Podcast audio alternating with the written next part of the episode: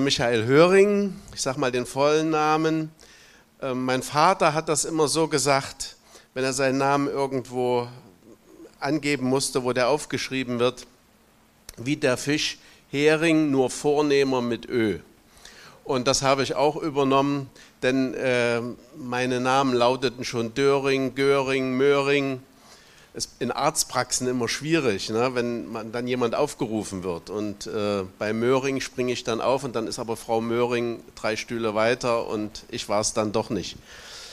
Ja, ähm, mit den Namen ist das manchmal so eine Sache. Aber Michael reicht. Ich bin gebürtiger Thüringer, bin 32 Jahre meines Lebens in der DDR aufgewachsen und dort auch zum Glauben gekommen und habe da eine Berufung erlebt, Pastor zu werden, hatte dann auch eine Ausbildung und dann äh, Mitte der 90er Jahre, 1994, äh, hat es uns dann durch eine Berufung der Freien Evangelischen Gemeinde Köln-Lindenthal, ich sage immer, ans andere Rheinufer verschlagen.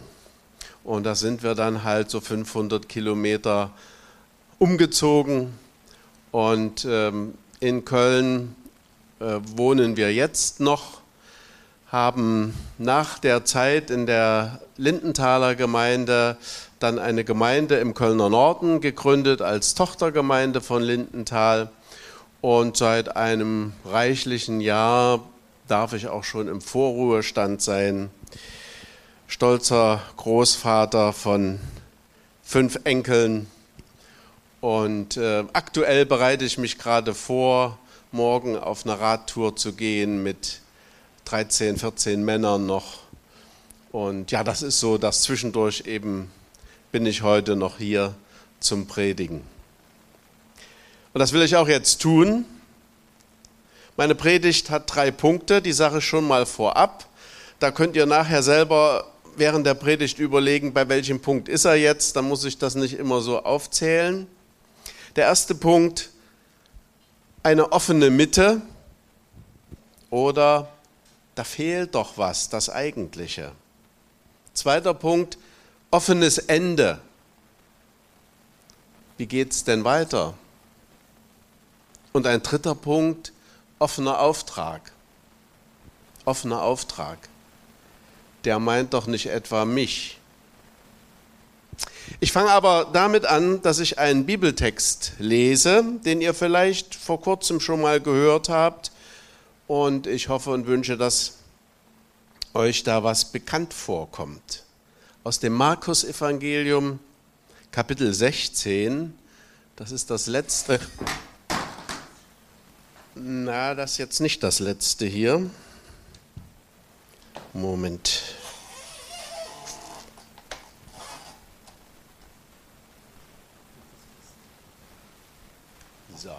Ist es jetzt fest? Ganz fest, gut. Nee, ich, ja, wenn du es höher machst, dann kann ich das ein bisschen weiter runter und dann super. Also das ist live hier für die, die da im Stream sind. Ja, ist okay. Sehr schön. So, haben wir das auch gerichtet. Also, ein Bibeltext, Markus Evangelium, Kapitel 16, das letzte Kapitel in diesem Markus Evangelium die Verse 1 bis 8.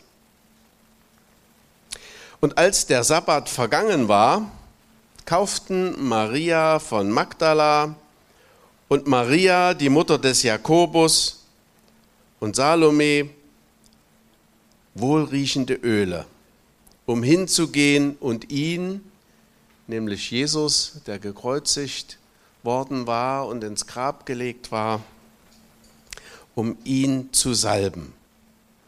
Und sehr früh am ersten Tag der Woche, als die Sonne aufging, kamen sie zum Grab. Und sie sagten zueinander, wer wälzt uns den Stein vom Eingang des Grabes? Und sie sahen hin und merkten, dass der Stein weggewälzt war.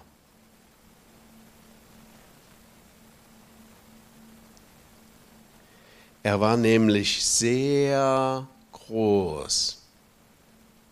Und sie gingen in das Grab hinein und sahen auf der rechten Seite einen jungen Mann sitzen, der hatte ein langes weißes Gewand an, und sie entsetzten sich. Er aber sagte zu ihnen, Entsetzt euch nicht. Ihr sucht Jesus von Nazareth, den Gekreuzigten. Er ist auferstanden, er ist nicht hier, da ist die Stätte, wo sie ihn hingelegt hatten. Geht aber hin und sagt seinen Jüngern und Petrus, dass er vor euch nach Galiläa hergehen wird. Dort werdet ihr ihn sehen, wie er euch gesagt hat. Und sie gingen hinaus und flohen von dem Grab, denn Zittern und Entsetzen hatte sie ergriffen. Und sie sagten niemand etwas, denn sie fürchteten sich. Wir befinden uns an dem Sonntag heute nicht nur an einem Wahlsonntag, sondern auch an einem Sonntag noch in der Osterzeit. In der Mitte, fast noch in der Mitte der Osterzeit. Denn im Kirchenjahr ist von Ostern bis Pfingsten die Osterzeit angegeben. Für viele Menschen, ich gestehe, bei mir geht das auch schon so, ist Ostern aber schon wieder weit weg. Die Feiern sind vorüber, Deko ist wieder abgebaut, Osterartikel sind ja auch aus den Läden und Schaufenstern verschwunden. Unser Lebensgefühl für Ostern hat sich ziemlich verändert. Vielleicht auch so ein bisschen in diesem Jahr Corona bedingt. Gefühlt beginnt Ostern ja direkt nach Aschermittwoch. Ist eigentlich so die Passionszeit, aber das ist so parallel zu Weihnachten mit der Adventszeit. Da gibt es schon die Süßigkeiten und da bereitet man sich schon mal vor und da kann man doch auch schon mal ein bisschen Deko, vielleicht die man auch neu gekauft hat, die einem so schön gefällt, das kann man doch da schon mal ähm, sich hinstellen oder hinhängen. Irgendwie geht es dann schon los. Und wenn das eigentliche Fest da ist, dann ist es auch schon gleich wieder vorbei. Man hatte genug davon. Auch von der Schokolade, dem Frühlingschili, den bunten Eiern. Ostern ist im wahrsten Sinne des Wortes dann gegessen. Das Nest ist leer. Und was die Mitte von Ostern ist, bleibt offen. Offene Mitte. Viele wissen das gar nicht mehr. Immer wieder Diskussionen um Feiertage, was brauchen wir, und Ferienzeiten. Und vielleicht hat man sich so auf Ostern und die Osterferien gefreut, gerade in diesem Jahr. Dann sind Lockerungen, wir können wieder reisen, wir können wieder dahin, dorthin. Ist ja auch schön, ich habe es auch genossen. Mit der Familie waren wir Ostern weg und war ein besonderes Osterfest. Aber das, was Ostern eigentlich passiert ist, das entfaltet doch seine Wirkung erst danach, erst jetzt. Es fängt doch erst richtig an, wenn das, was da auch in unserem Bibeltext stand, jetzt Wirklichkeit ist. Das Markus-Evangelium gibt uns damit schon eine Hilfestellung, die offene Mitte zu schließen und die Mitte wieder zu finden. Was und wer die Mitte ist. In einigen Bibelausgaben, wer seine Bibel liest, sollten Sie vielleicht heute Nachmittag unter dem schattigen Sonnenschirm nochmal die Bibel vornehmen oder heute Abend, wenn es ein bisschen ruhiger ist, und sich nochmal in Ihrer Bibel das Markus-Evangelium angucken.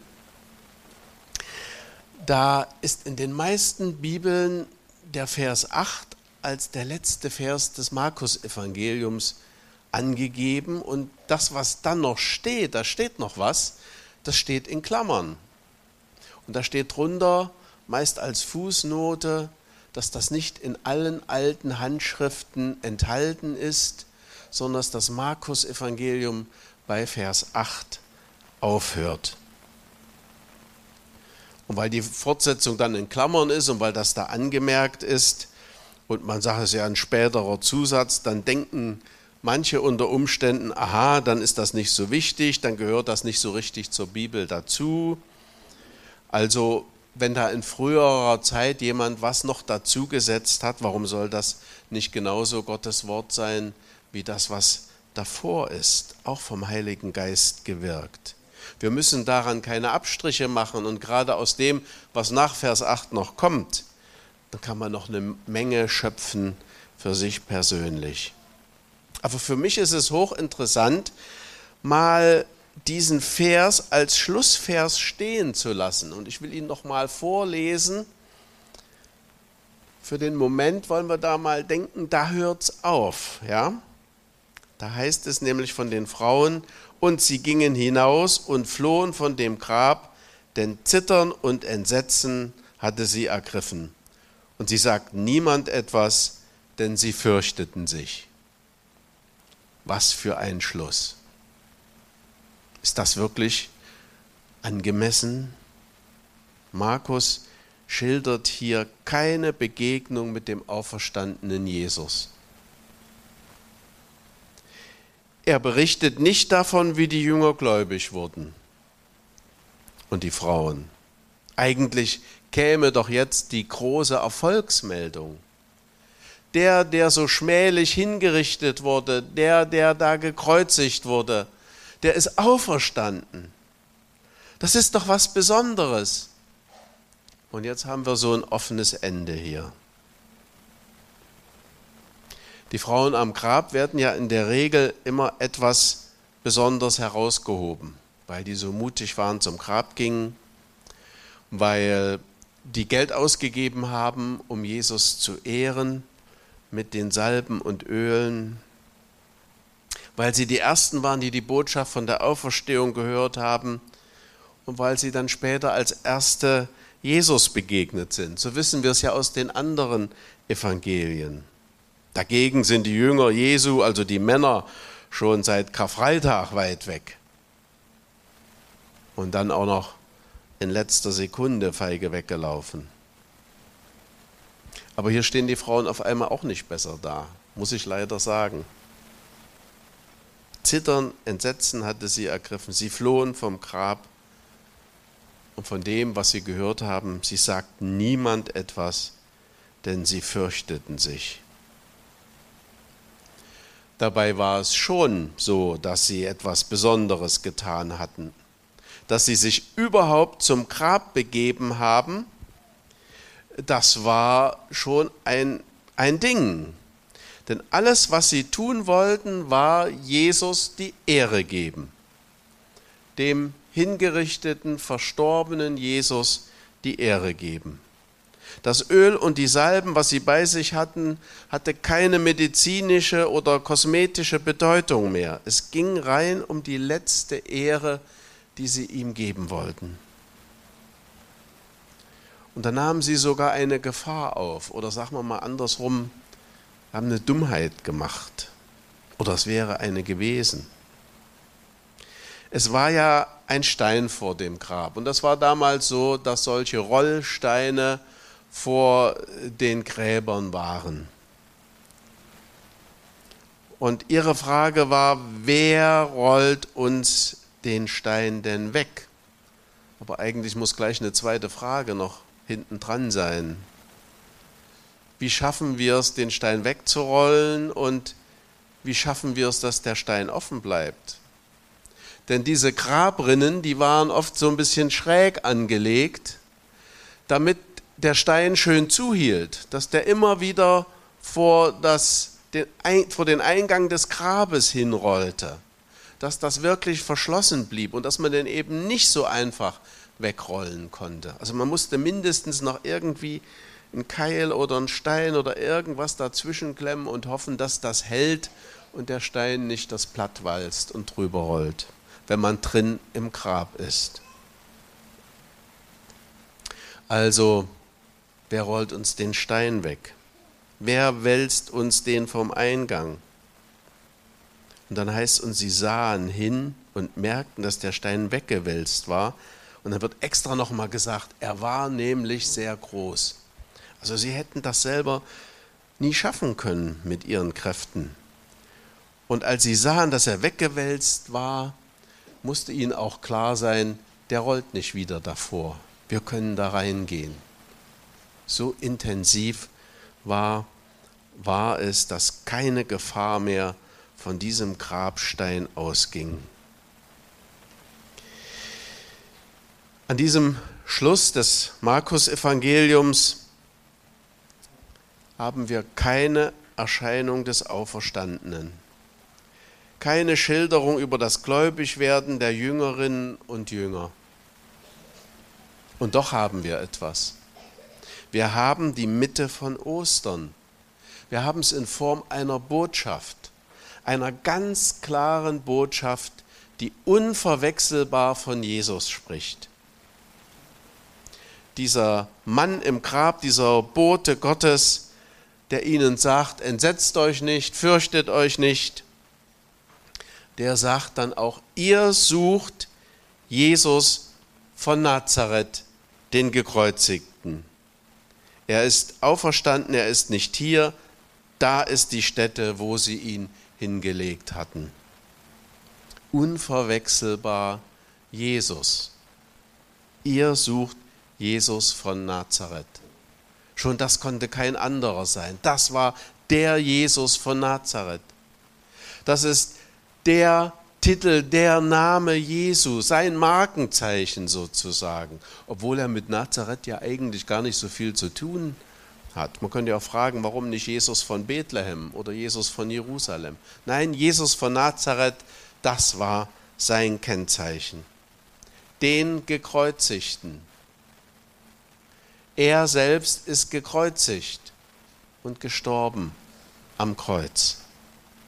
Es gibt ja auch Theorien, die besagen, es ist irgendwie eine Verwechslung gewesen. Die haben nicht Jesus gefangen genommen, sondern irgendeinen anderen, den ans Kreuz geschlagen und Jesus hat sich versteckt und später ist er dann wiedergekommen.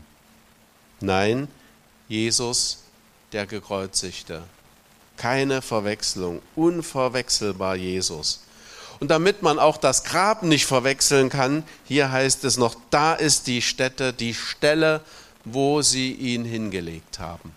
Unverwechselbar Jesus. Dieser Jesus, der für uns gestorben ist, der für uns ans Kreuz gegangen ist, der ist auch auferstanden, auch für uns auferstanden.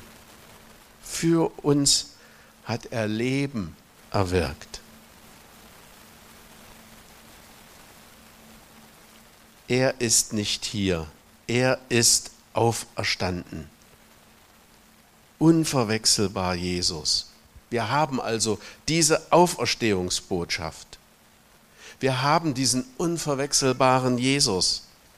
Wir haben eine Person, wir haben kein Prinzip, keine höhere Idee sondern es geht um Körperlichkeit, Leiblichkeit, um diese Person Jesus.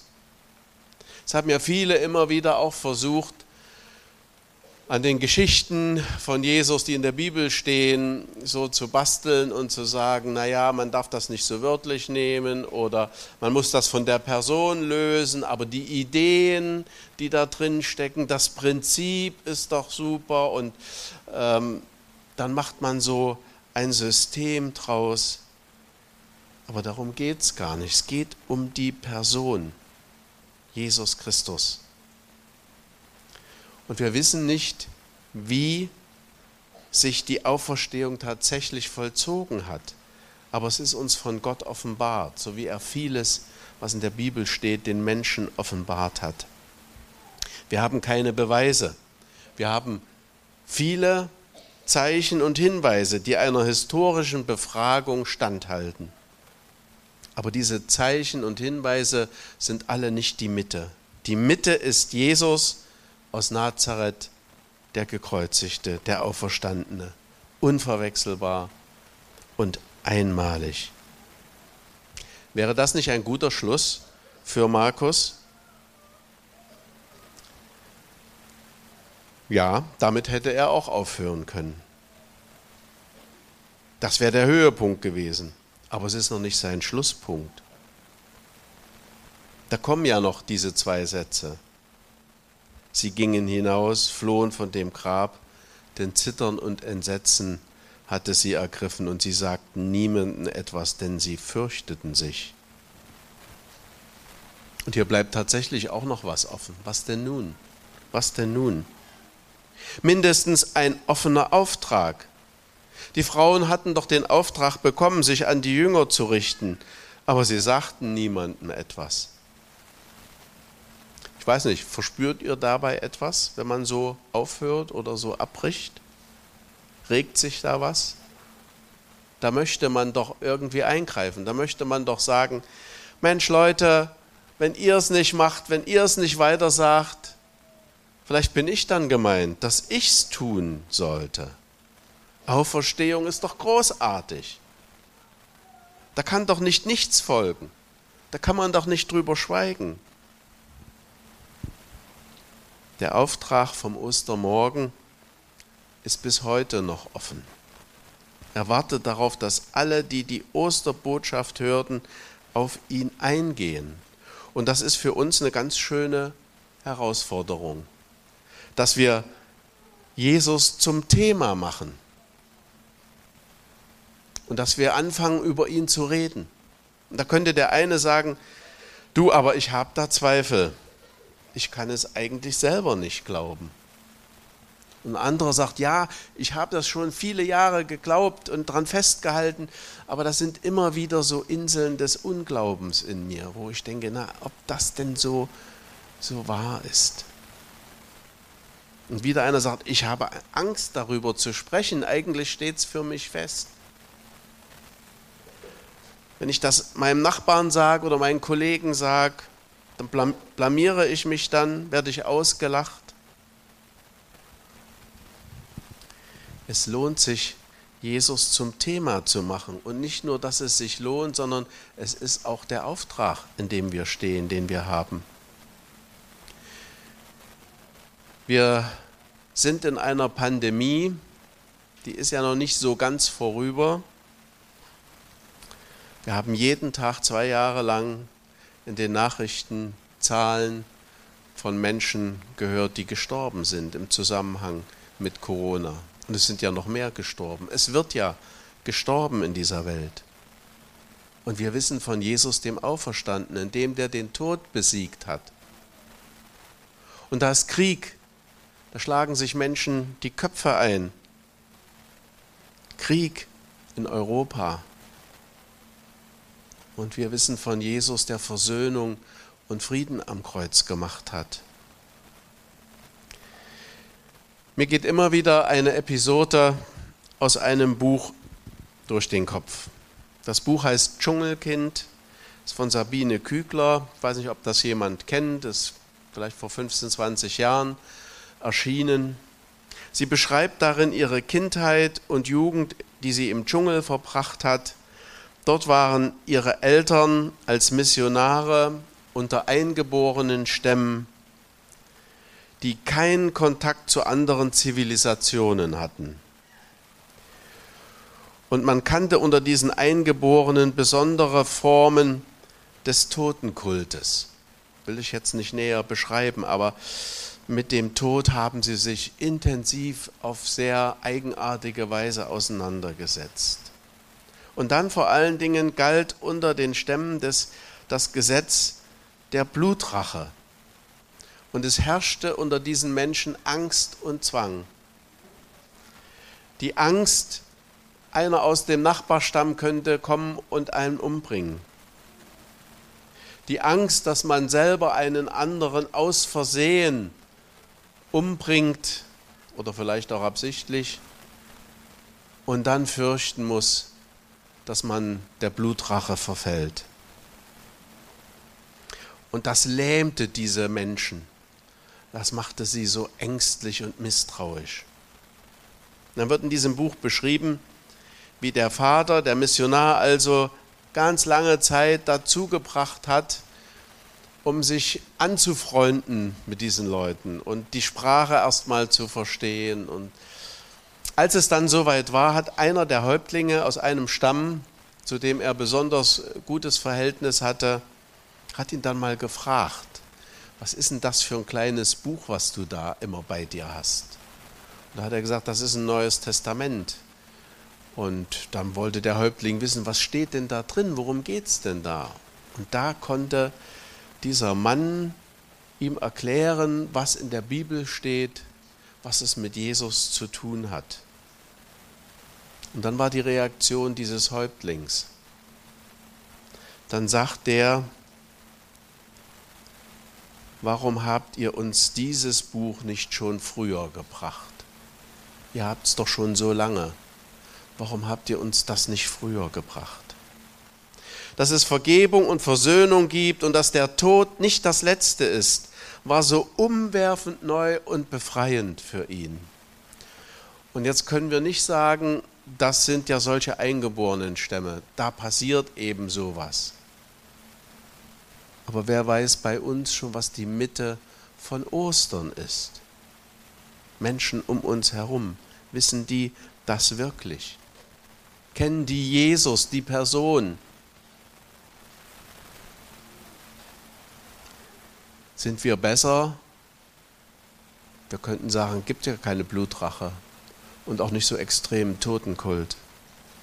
Aber Pandemie, Krieg, das sind unsere Herausforderungen. Unser Leben geht eben nicht so selbstverständlich dahin, dass wir unsere Freiheit genießen. Darum vergessen wir Ostern nicht. Lassen wir die Mitte nicht offen. Machen wir Jesus aus Nazareth, den gekreuzigten, der auferstanden ist, zum Thema. Heute, morgen und immer wieder. Amen.